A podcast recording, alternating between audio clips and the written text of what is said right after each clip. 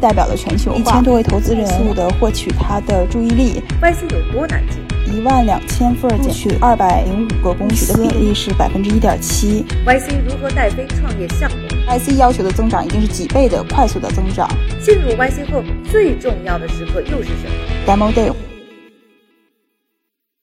大家好，这里是创业美国，我是一加。创立于硅谷的创业孵化器 Y Combinator YC 一直以来被认为是全球最成功，可能也是名声最响的创新孵化器。它的创办者呢，就是有硅谷风投教父之称的 Paul Graham。从 YC 走出来的估值过亿美金的公司啊，已经有九十三个，包括呢我之前采访过的 Airbnb、Dropbox，以及呢区块链行业崛起的巨头 Coinbase。YC 孵化的顶级公司的估值呢？总总计已经超过千亿美金，而最近啊，可能整个创投圈呢都非常关注的一件事，就是 YC 三月十八和十九日两天举行的 Demo Day，看看呢亮相了怎样的一批新的项目，而到底呢如何才能在上万个申请的公司当中脱颖而出，入围 YC 创业营呢？进入 YC 之后又是一种什么样的体验呢？到底啊，在经过 YC 洗礼之后，又能有什么样的收获呢？在今年的 YC 创业项目当中呢，我惊喜的还发现了一个来自中国的团队——橘子互动。我呢也专门采访了他的创始人李佳瑞，一起呢和他聊聊在 YC 创业的日子。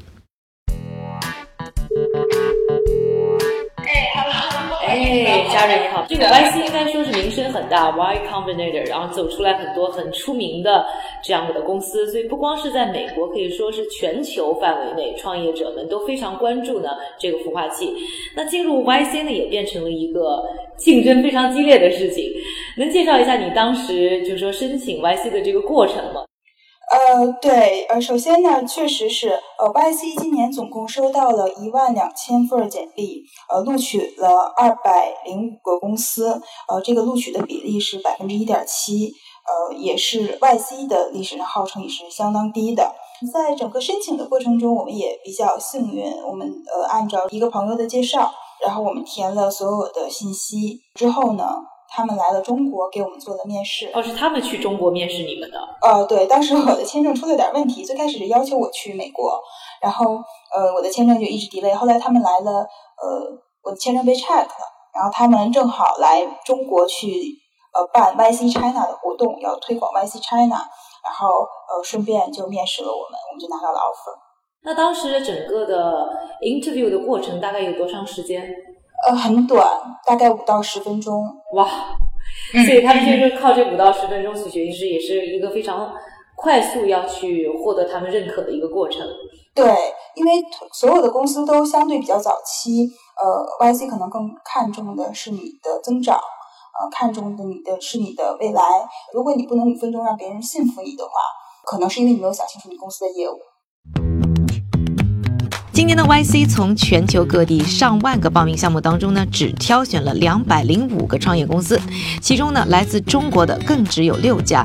我想呢，大家都非常关心的就是，到底什么样的项目会获得 YC 的青睐呢？嘉瑞啊，你能和我们介绍一下具体你们公司主要做的是什么样的产品，有什么与众不同的地方吗？呃，好呀，呃，我们公司现在的主要的产品呢，是我们现在发现很多企业面临的一个问题。就是他们的团队花了大量的时间，企业通过微信和外部的人进行沟通，产生了大量的消息，这些消息无法被保存、记录和分析。同时，因为企业和外部沟通的时候，经常会涉及到和一个用户要和企业的多个部门的人去沟通，那么这个消息是没有办法去同步的，在团队内部的同步，所以这样呢，会让用户的感觉不好，用户的体验不好，用户和企业的响应速度也会变得很慢。更糟糕的是，我聊下来，很多企业甚至不知道它的响应速度。所以我们提供的一个解决方案呢，是可以呃支持多人协同管理一个微信，保存共享微信消息给整个团队，并提供相应的分析报告。同时，我们支持消息的汇总和自动分流，提高整个团队的响应速度。除此之外呢，我们提供智能问答等多种聊天机器人去辅助对话，让互动更加智能高效。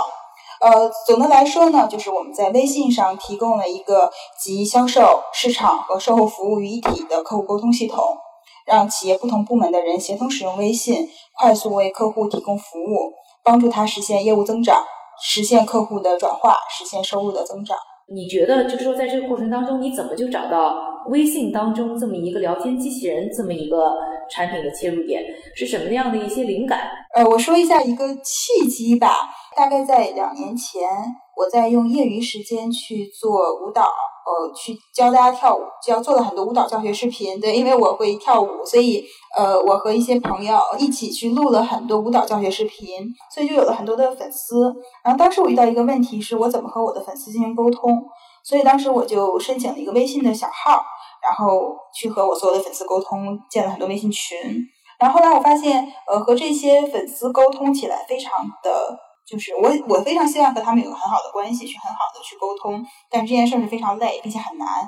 因为人是做不了这些事儿的。所以当时，因为我我自己是一个程序员，所以我就当时写了一个小的 demo，一个解决我自己的问题。后来我发现这个问题解决的非常好，所以当时我觉得这可能是微信的一个很大的机会。那它能帮我去解决我的舞蹈社群的问题，它一定能帮助更多的企业。解决和用户沟通的问题，提高效率，并且提高用户的满意度。嗯，所以等于是从自己的一个痛点，从自己的一个需求，慢慢的去开发出了这么一个更更广阔的一个商业呃机会。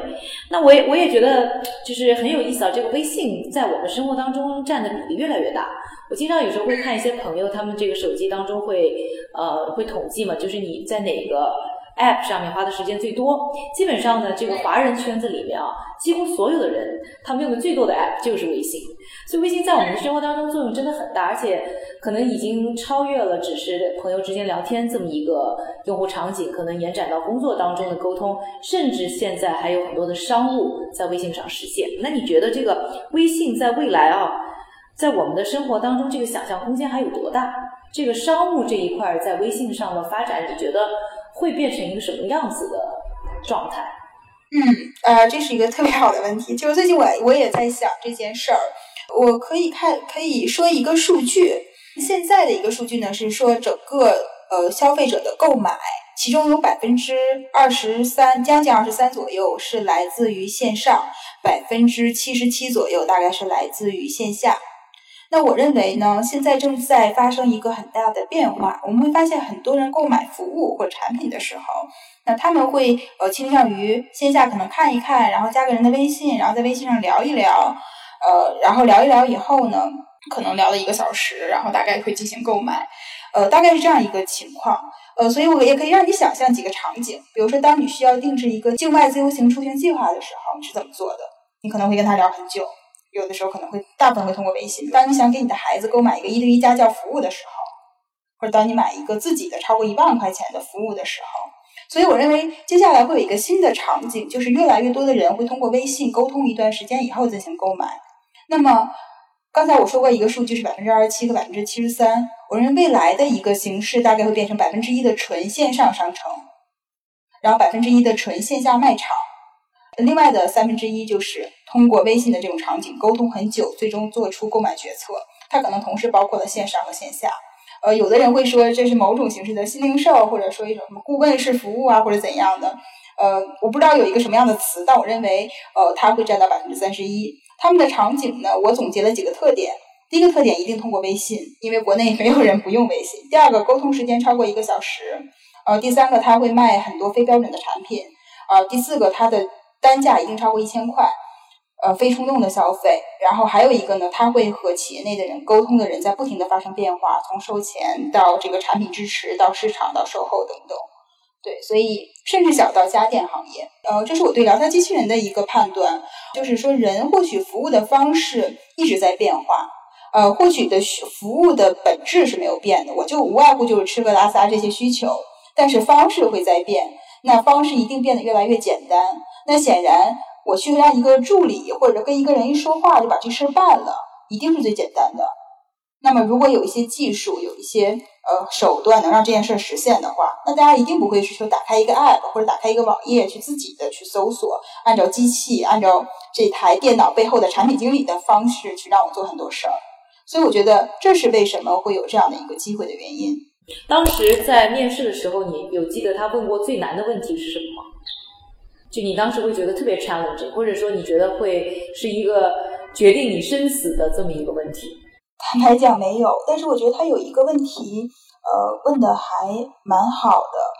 他当时在问，他说：“你认为未来会有几种大类的 chatbot，还是说会有成百上千种各个不同的 chatbot？” 我觉得它是一个很好的问题，并且它也是相对开放性，因为我们公司是做聊天机器人的，我会很愿意把聊天机器人和我们现在用到的网站和 app 做对比。那么，当我们获取一个服务的时候，呃，原来我最本能的，我会去网上搜索，然后在网站上去获取服务，比如说点餐，比如订咖啡，比如搜寻资讯。后来我们有 App 以后呢，那么我们就不需要再打开电脑了，通过摁几下手指就可以把所有的这些东西完成。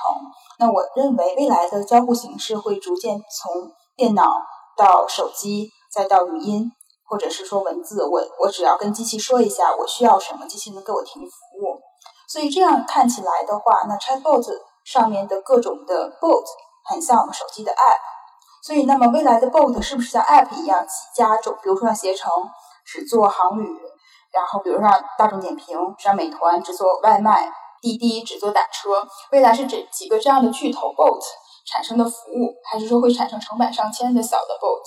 呃，这个问题至今我也没有一个很好的答案，但是我觉得是一个很值得思考的问题。就我也会在想，就是说这个聊天机器人它是一种交互方式的改变。可能以前我们是看一个网页，后来到手机上的这种比较更 mobile 化的一种交互。那现在这种语音的交互呢，已经开始在比如说什么 Amazon 的这个 Alexa 呀，或者是 Google Home 当中有些实现了。那你觉得这种交互方式的改变对于未来这个互联网行业会带来什么？或者说这种机器人聊天机器人它的这个场景的这个想象空间到底会有多大呢？我觉得这个如果是放到十年甚至二十年，我觉得它的改变应该是颠覆式的改变。它甚至就像九九年，大概就是那个年代吧，然后出了互联网一样，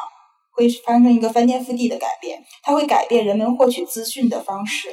它会改变人们获取服务的方式。那么获取资讯的方式，可能我就是和一个聊天机器人去说，我和一个 bot 去说，或者是和一个 bot 打字啊。我认为，呃，这个 chatbot。不是不一定只有语音的方式，未来的交互方式一定是有语音、有视觉、有文字，多种交互方式并存。包括我们现在看到智能家居，它都算这个领域的一块儿。那么你跟他去说今天发生了什么事儿，他知道哦，我是谁，我的背景是什么样的，我想知道什么样的信息，等等等等，然后告诉我发生了什么事儿。然后我说我想吃喝咖啡，他知道哦，我喜欢喝什么样的咖啡，什么口味的，怎么怎么样的去推荐。我觉得这这样的话，相当于让每一个人都有自己的这个私人助理，这会颠覆整个原来的一个获取资讯和服务的方式。所以放眼到未来十年到二十年，会有一个非常非常大的改变，而且会有很多创业公司会在这里边有机会弯道超车。嗯，所以看来这个其实是一个。新的战场，因为这个 Chatbot 的崛起，主要还是借助于人工智能作为它的这个 backbone 嘛。那你觉得技术上还有什么需要突破的呢？技术，呃，肯定是没有那么成熟了。首先，现在呃，在开放域，就是说，呃，就不是一个不是一个限定域内，非限定域内，你想让它做所有的事儿，技术上也是完全不可能。比如，你可以很容易的教会一个呃机器去下围棋，并且下的非常的好。但是，如果你想让一个机器知道你的喜好，帮你在什么时间内帮你订咖啡这件事儿，其实并不是很简单。最大的难点在哪儿呢？现在就是等待要突破的是在什么地方？呃，我认为最大的难点是你怎么让机器去思考，呃，让机器像人一样去思考这件事儿，包括让机器去推理。我举一个例子，呃，比如说，呃，我跟你说，我说我想喝点东西，那么如果你是作为人的话，当我是早上跟你说的时候，你觉得我可能是想喝一杯咖啡。那当晚上我跟你说的时候，可能是呃只想喝一点热水啊，或者是牛奶助眠。那这个是根据时间是不一样的。那如果之前我订过咖啡呢？再比如说，它可能也是跟人的这个情绪啊，呃，包括你对我的了解，什么的咖啡什么样的品牌啊等这些东西是很难通过机器完全去推理出来的。因为它其实像像我跟你见面，我们我们很很熟的时候，当我见面跟你聊很多事儿，其实有很多其他的背景信息，它不只是一句话。包括我这句话的语调，包括我的表情，包括我的肢体动作，然后包括你对我的了解，基于这些，你最终是要做一个推理的。那这件事儿，我觉得，呃，人人的预，大家的预期都太高了。包括我认为，在聊天机器人领域有一个很大的误区，就是我们看的科幻电影太多了，所以我们会认为，呃，机器能帮人类解决所有的问题，但实际上不是的。但即便是这样。我认为我们还有很多的机会。就是现阶段的时候，呃，在企业服务上是最先有机会的。那么我们做的事儿呢，机器其实更擅长去做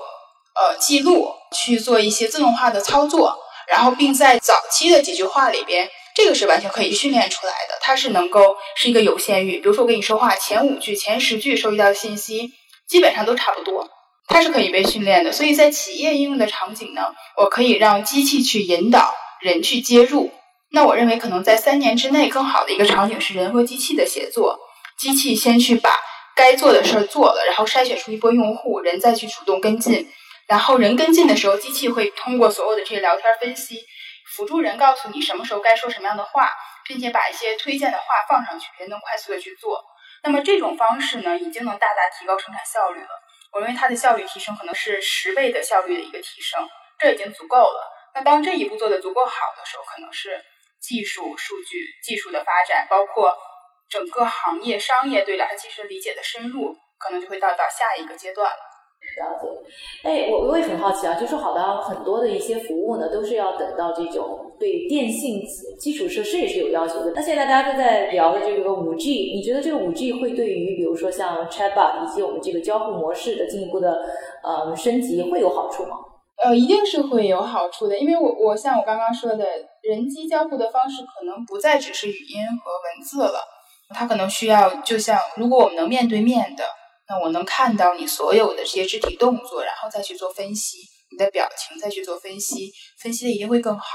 所以，呃，如果有了五 G 以后，那么一定它收集到的信息啊，啊，我们说再脑洞大开一点，就是更快的这些设备的话，那一定会让。呃，设备收集到信息就会变得越来越多。那么，当它收集到的信息足够多的时候，就会有更多的分析价值。好的创业想法天天有，而成功的创业公司却不常见。创业成功本身啊，就是一个小概率事件。那么加入 YC 是不是就能让这个概率提高一些呢？它究竟能给创业项目带来点什么？还只是让他们的履历表变得更漂亮呢？这个一直是我心中呢非常好奇的事情。我呢也特地向嘉瑞打听了他在 YC 的那段经历。YC 它的很多的资源，包括在硅谷的很多的导师啊等等的，都是扎根于可能美国市场。嗯，那你们呢是作为一个中国的项目，那加入了 YC 这么一个孵化器之后，你觉得他们能真的帮到你们吗？呃，是可以帮到我们的。这个问题可以理解成，呃，我明明是在做中国业务，为什么要加入 YC？总的来讲，大概是两两方面的原因。呃，第一方面的原因也是根据公司的业务出发。呃，第二方面原因是，呃，YC 确实给我带来了什么？我从这两块儿去讲。第一块是因为我们公司在过去两年做了一个非常大的微信聊天机器人的开发者社区，然后我们的这个覆盖了全球的微信聊天机器人的开发者。那么他们不只是在中国的各个城市，还包括呃硅谷的，包括纽约的，就美国的很多城市，同时还包括澳洲、欧洲，包括欧洲里面包括英国呀，就是很多很多城市，包括意大利啊很多城市，法国都有这些我们的用户。所以我们会发现，因为我们整个这个项目都是用全英文写的，所以我们吸引了这些人来，而且很多人也在找我们有合作，所以我们觉得呃整个这个是一个机会。因为 YC 代表了全球化，所以这对我对我们是一个机会。另外呢，嗯，是一个政策上的，我觉得是一个机会。包括我们现在看到这个呃，中美要扭转贸易逆差，很多美国的企业是希望把东西卖给中国的。那当他想把东西卖给中国的时候，他一定需要微信去和客户沟通。啊，包括我们另外还有一个投资人投资机构是 Plug and Play，啊，他们在硅谷也有很多的这个客户。那么，所以这些境外的要进境内的时候。他们是需要这样的一个解决方案，通过加入 YC，呃，这种品牌的效应，通过我们在这边，我们也会去未来会吸引更多的呃客户过来。呃，另外呢，呃，我非常喜欢 YC，是因为这三个月以来，呃，这些导师我们定期会有这个 o 呃 group office hour，有 office hour，他给了我们很多帮助，不管是业务上的，呃，增长上的，包括我们都是一些比较年轻的创业者，在创业上很多失败的经验，他会不停的去分享给我们。呃，另外呢，我觉得 YC 也比较强调的就是这个，呃，这个叫做 peer pressure。因为我们整就是我们所有 YC 的这两百多家公司，我们也在互相的交流，然后互相的有一些潜在的压力，然后互相的去有业务的合作，这种整个的这个氛围，我也觉得非常好，就像来到了一个创业大学，就像重新过了一次大学。那包括现在 YC 里边有三家公司已经在购买我们的服务了，呃，这也是给我们带来的一个非常好的收获。那像我们来说一下，就是可能是也是大家最关心的，就是说加入 YC 之后啊，这三个月的时间到底是一个什么样的体验？整个这个呃 batch 里边，我认为分为两个阶段。第一个阶段是如何实现业务增长啊，然后 YC 要求的增长一定是几倍的快速的增长。所以，呃，在前两个月，就是在三月之前，我一直在做的是怎么去找到我们的这个 product market fit，怎么去实现我们的业务增长。然后在后一个月，也就是从三月份之后，我们进入了这个呃叫 fundraising season，也就是我们开始融资，我们准备 demo day。那大概在这个 YC 的这三个月当中，每一天的生活大概是一个什么样子的？呃，其实我们的生活过得还非常紧张，非常紧张，因为呃，我们的业务在中国，呃，我们需要不能和中国太多的时差对断了联系，尤其所有的客户，所以基本上我们都会睡得非常晚，为了和中国保持同步。那同时呢，呃，我们也需要更多的时间思考我们现在的业务方式，所以整个我们工作时长相当于是比在国内的时候又拉长了很多，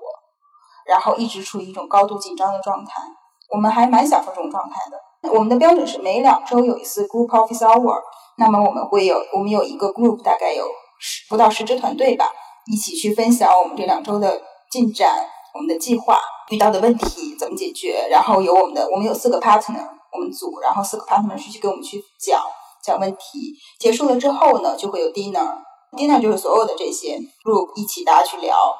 呃，一起吃饭，然后如果有业务或者有什么样，大家都可以去聊。之后的就是一个小的 talk，会有各种比较有意思的人去分享，很多都是 YC 之前的创业者分享他们整个呃遇到的一些问题是如何解决的，做了哪些错事儿，做哪些对事儿，然后让我们学到了很多。嗯，那这个过程当中啊，他们的就说，比如说他们的合伙人或者他们的这个 YC 的这些工作人员，他们有。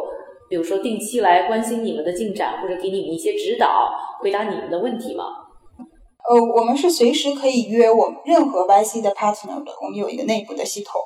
随时可以约，我们就会去跟他聊，然后我们遇到了什么样的问题，并且他希望我们每周都遇到不同的问题，然后去解决不同的问题。我知道呢，现在呢，你是正在为这个 YC 的 Demo Day 可能在做准备，马上呢，这 Demo Day 就要到了。呃，那可以介绍一下你现在为这个 Demo Day 在做哪些的准备吗？我现在主要在准备，呃，Demo Day 现场我们会有一个两分钟的 Pitch，呃，是向一千多位投资人。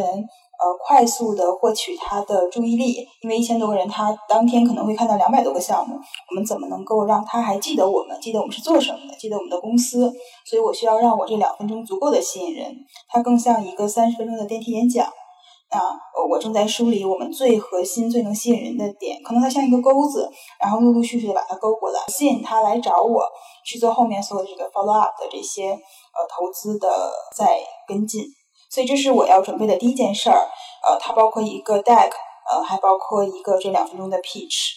然后第二件事儿呢，我们最近我最近还在准备我们整个的融资的计划，包括我们的团队接下来要怎么样去发展，我们要多少钱去支撑我们的团队，然后我们要出让多少股份，啊，这是第二件事儿。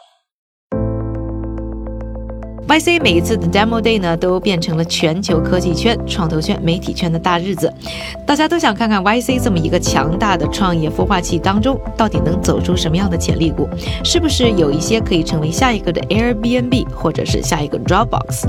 今年三月的 YC Demo Day 呢，有超过两百个创业项目亮相，相比较去年的一百三十二个项目啊，差不多有了成倍的增长，造成的这一次没有办法让所有的项目在同一天完成展示。对此呢，YC 呢也是做出了重大的调整，将所有的项目呢分成两天，在两个分会场呢同步进行展示，还开辟了 Demo Day 的线上直播。对于创业者来说啊，可能也意味着更大的压力和挑战。这里呢还想和大家聊一个题外话，就是今年这个 YC Demo Day 的场地呢，从之前的 Mountain View 的 Computer History Museum 电脑历史博物馆，是搬到了旧金山 Pier Forty Eight。那场地呢变得更小一点了。有媒体戏称，投资人呢就不用那么艰难的像以前那样呢，给自己的特斯拉找停车位，或者呢要专门从旧金山打 Uber 的长途跋涉去参会。今天的节目就和大家分享到这里，我是一加。我们呢还会通过我的微博陈一佳和我们的公众号创业美国和大家分享更多和 YC 以及他的 Demo Day 有关的内容。希望呢嘉瑞和他的创业团队呢在未来的发展可以越来越好，和我们随时分享他们的一些体验。感谢各位的收听，我是一加创业美国，我们下期再见。解。